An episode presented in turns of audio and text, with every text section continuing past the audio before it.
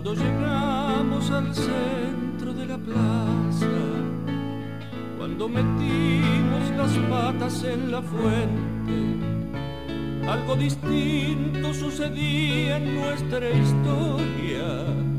Por fin ganaban los que habían perdido siempre.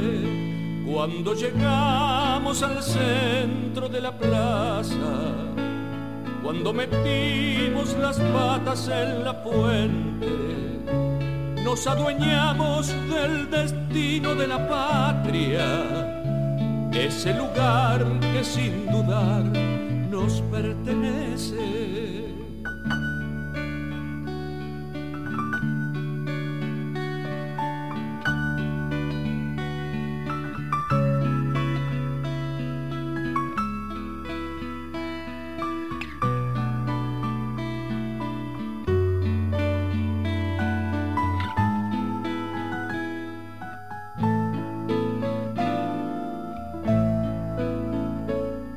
Cuando llegamos al centro de la plaza, cuando metimos las patas en la fuente, nos convencimos que soñar era posible, que en nuestras manos el futuro era presente. Cuando llegamos al centro de la plaza, cuando metimos las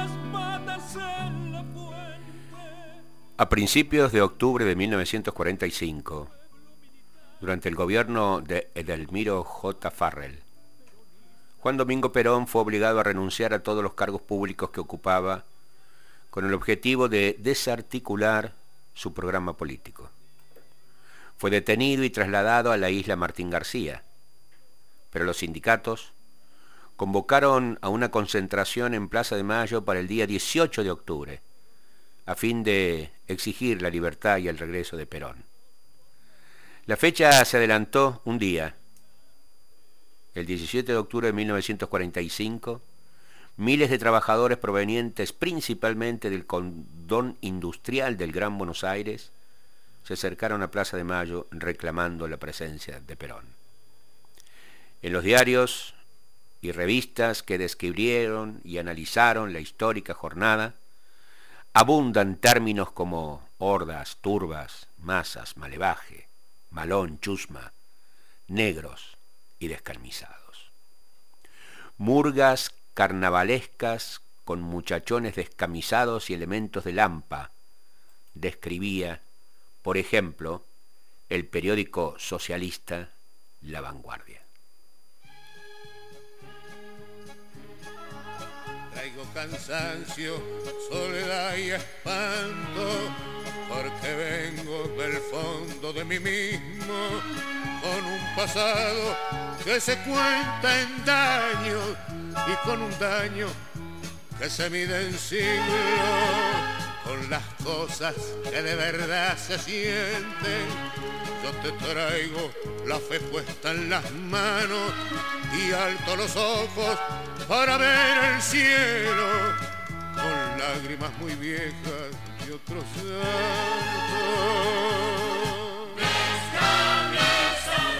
Vengo a decirte sigo, heredero de sombras y de abismos, con lágrimas muy viejas, descamisado, vengo a decirte sigo. Vengo a decirte sigo, sombras y de abismos descamisado. Con lágrimas muy viejas, descamisado, vengo a decirte sigo.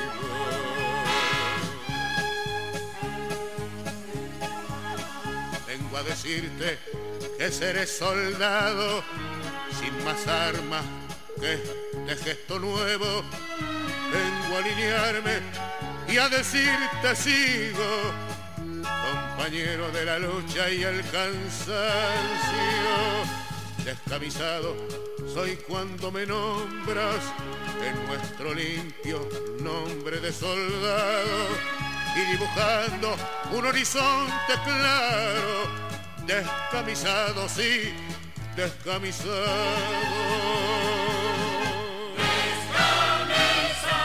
Vengo a decirte sigo, heredero.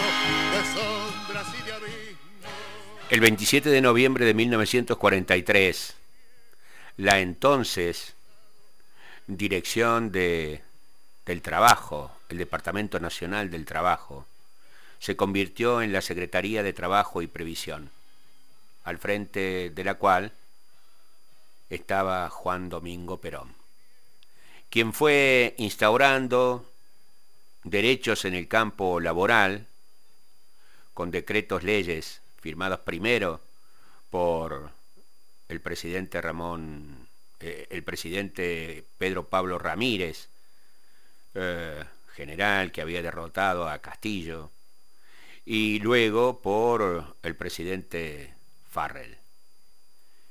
Esa decisión de Perón fue permitiéndole acumular poder y popularidad. Eso hizo que el propio Farrell nombrara a Perón ministro de Guerra primero y vicepresidente cinco meses después. Algunos sectores militares vieron con preocupación esa creciente influencia del coronel. Y Perón, como decíamos, fue obligado a renunciar a principios de octubre y, y fue detenido y trasladado a la isla Martín García. El 17 de octubre de 1945, miles de trabajadores ocuparon la Plaza de Mayo. El 17 de octubre de 1945, la ciudad de Buenos Aires es sorprendida por una marea humana que colma sus calles. Son trabajadores que llegan desde los barrios periféricos con destino a Plaza de Mayo. Exigen la libertad de Juan Domingo Perón, que desde hace varios días está preso en la isla Martín García. Hace 70 años, el 17 de octubre de 1945, el pueblo trabajador fue protagonista de una jornada histórica. Después de este día, la Argentina nunca iba a volver a ser la misma. En octubre de 1945, tras dos años como secretario de Trabajo y Previsión y también como vicepresidente de la Nación, Perón ha cambiado la realidad de los trabajadores. Durante su gestión se firman numerosos convenios colectivos de trabajo, se crean tribunales laborales, se logran conquistas como la indemnización por despido, las vacaciones pagas, el aguinaldo y la firma del Estatuto del Peón Rural. Perón cuenta con el apoyo masivo de los trabajadores, pero al mismo tiempo es atacado por los principales sectores de poder, una parte de las Fuerzas Armadas y la mayoría de los medios de comunicación. La ofensiva en su contra es liderada por el general Eduardo Ábalos, jefe de la guarnición de Campo de Mayo. Ábalos busca ser el próximo presidente constitucional y la popularidad de Perón es un severo obstáculo para sus planes. El 9 de octubre se reúne con el presidente Delmiro Farrell y lo intima a que separe a Perón del gobierno. Farrell cede y ambos le exigen al coronel que renuncie a todos sus cargos. Perón acepta, pero con una condición, que le permitan despedirse de los trabajadores por cadena nacional. La obra social es de una consistencia firme que no cederá ante nada. Por eso, esta obra social, que la aprecian solamente los trabajadores, en su verdadero valor. Deben ser también los trabajadores quienes la defiendan en todos los terrenos. Este discurso enfurece a sus adversarios. El 13 de octubre, Perón es detenido y trasladado a la isla Martín García. Durante días no se sabe nada de él. La mañana del 17 de octubre, miles de trabajadores deciden no entrar a las fábricas temen perder los derechos obtenidos en los últimos dos años. La escena se repite en las principales ciudades del país. Multitudes colman las calles a un solo grito. Liberen a Perón. Desde los barrios industriales del Gran Buenos Aires y de manera totalmente espontánea, numerosas columnas obreras comienzan a marchar hacia Plaza de Mayo. Cuando llegan al riachuelo, se encuentran con que la policía ha levantado los puentes para impedirles el paso. Pero nada les impide seguir avanzando. En pequeños botes, sobre tablones o directamente a nado, cruzan las aguas para ir a la plaza a exigir la libertad de su líder. Esa misma mañana, con un diagnóstico falso de enfermedad pulmonar, Perón había logrado salir de la isla Martín García. Desde el Hospital Militar de Buenos Aires sigue el curso de los acontecimientos. Al llegar el mediodía, la ciudad está paralizada. Los vecinos de los barrios céntricos miran desconcertados a las caravanas de hombres y mujeres humildes vestidos con ropa de trabajo. A las 4 de la tarde, la Plaza de Mayo está colmada de manifestantes. Piden por la libertad de Perón. Aseguran que no van a abandonar la plaza hasta tener novedades de él. Después de horas de tensión, Ábalos se ve obligado a negociar. Finalmente, Farrell se encuentra con el coronel. Le pide que contenga a las multitudes. Perón acepta hacerlo, pero solo con una condición, que se llame a elecciones libres. Pasadas las 11 de la noche, Juan Domingo Perón sale al balcón al encuentro de los trabajadores.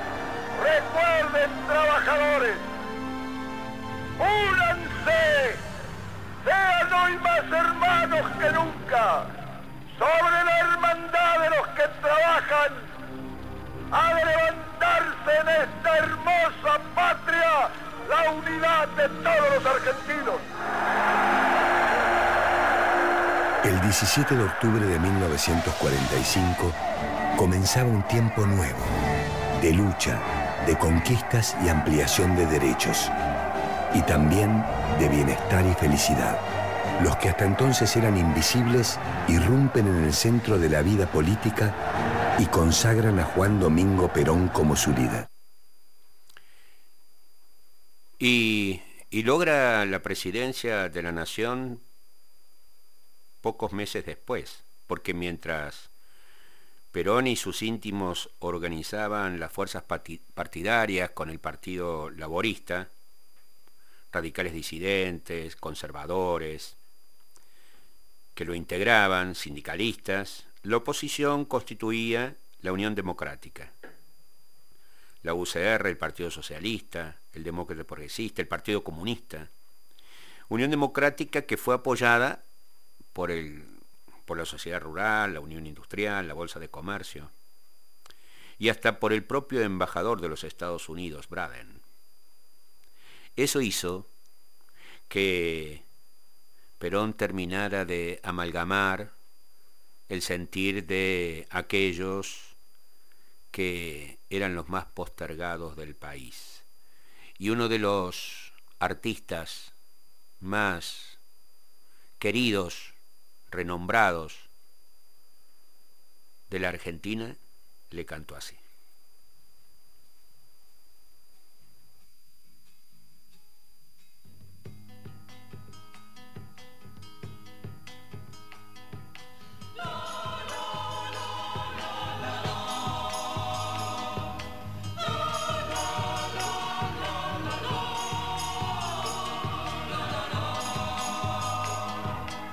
Cantando voy los caminos porque mi destino es cantar y cantar.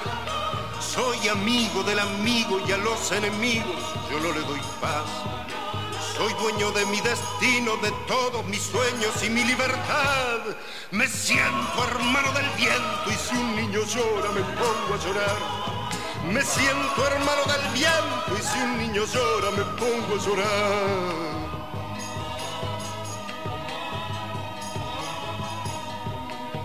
Enamoré del silencio y en el largos ratos me suelo quedar. De tanto escuchar mentiras y a veces decirlas, por eso será. Muchos dicen que estoy loco y yo no me enojo porque eso es verdad. Loco de amor a la gente, de amor a la vida y a la libertad. Loco de amor a la gente, de amor a la vida y a la libertad.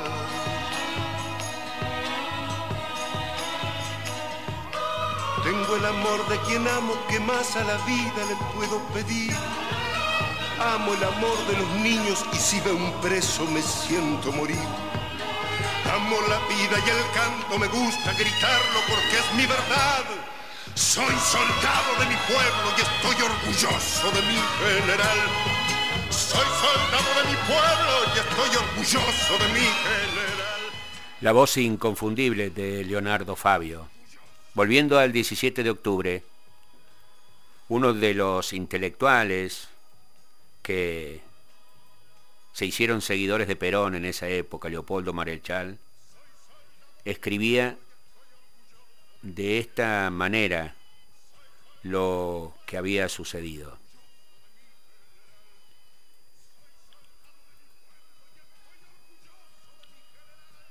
Era muy de mañana, ese 17 de octubre, y yo acababa de ponerle a mi mujer una inyección de morfina. Sus dolores lo hacían necesario. El coronel Perón había sido traído ya desde Martín García. Mi domicilio era este mismo departamento de calle Rivadavia. De pronto me llegó desde el oeste un rumor como de multitudes que avanzaban gritando y cantando por la calle Rivadavia. El rumor fue creciendo hasta que reconocí primero la música de una canción popular y enseguida su letra. Yo te daré, te daré, patria hermosa, te daré una cosa, una cosa que empieza con P. Y aquel perón resonaba periódicamente como un cañonazo. Me vestí apresuradamente, bajé a la calle y me uní a la multitud que avanzaba hacia Plaza de Mayo. Vi a miles de rostros que integraban la marcha y no había rencor en ellos, sino la alegría de salir a la visibilidad en reclamo de su líder. Era la Argentina invisible que algunos habían anunciado literalmente sin conocer ni amar a sus millones de caras concretas. Leopoldo Marechal.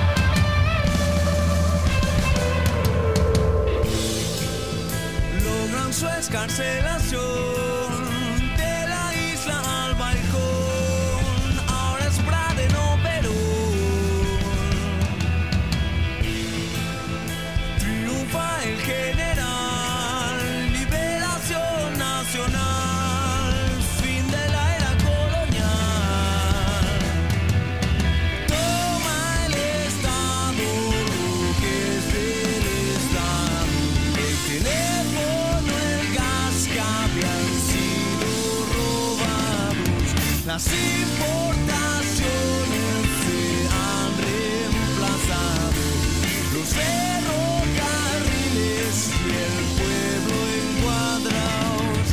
Pero no es comunista, no es un dictador, es hijo del pueblo, del pueblo trabajador.